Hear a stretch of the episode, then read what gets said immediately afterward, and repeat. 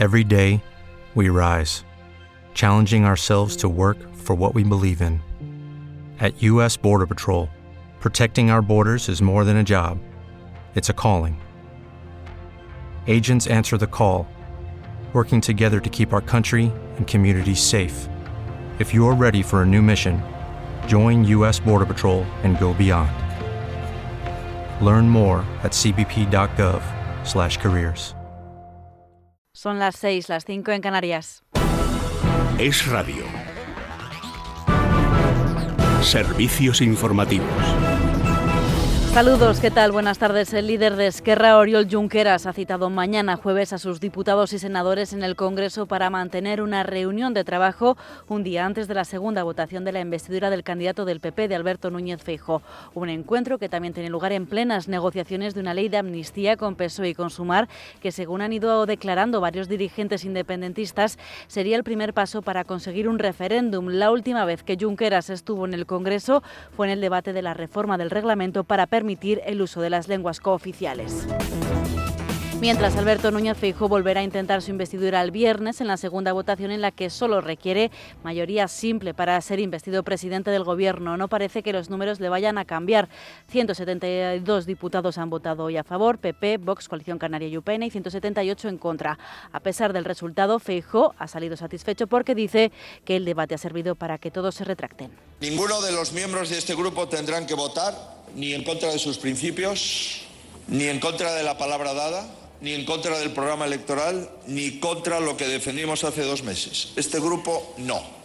Nosotros vamos a votar de acuerdo con nuestros principios, con lo que hemos defendido hace dos meses y con el programa electoral. Además, en el Parlamento catalán continúa el debate de política general. Allí el líder del PP catalán, Alejandro Fernández, ha avisado al PSC de que aprobar una hipotética amnistía provocará, dice, el contagio de la decadencia de Cataluña al resto de España, por lo que les ha pedido no ser cómplices de ello. Esto que están, este viaje hacia ninguna parte que están a punto de emprender, utilizando su propia argumentación, es muy distinto, porque sería introducirse de manera absolutamente consciente en un viaje inconstitucional esperar a que el Tribunal Constitucional se pronuncie dos o tres años después, venga la bomba con efecto retardado y volvamos a tener una crisis política como ya hemos vivido en otros momentos en Cataluña. Eso no es ni bien, ni acabar con la crispación, ni es convivencia, ni reconciliación. Eso es agravar un problema que ya es grave de por sí. Más cosas. El fiscal jefe de Baleares, Julio Cano, ha señalado que en el veredicto de culpabilidad de Pau Rigo, el hombre de 83 años que mató de un disparo al ladrón que entró en su casa, ha habido un evidente error de la Administración de Justicia por el que hay que pedir perdón humildemente a los afectados. Ha dicho Cano, ha explicado que se trata de un error de tipo procedimental, por lo que se ha solicitado la nulidad y la repetición del juicio.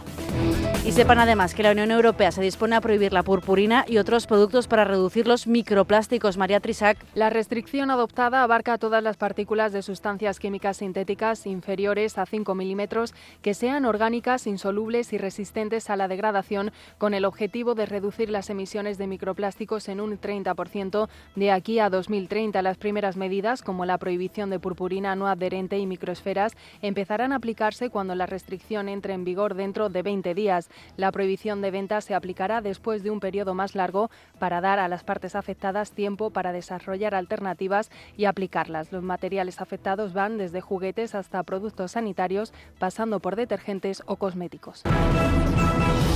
Deportes, Dani Blanco, buenas tardes. ¿Qué tal, Verónica? Buenas tardes. Continúa la jornada número 7 en Primera División. En una hora, tres partidos.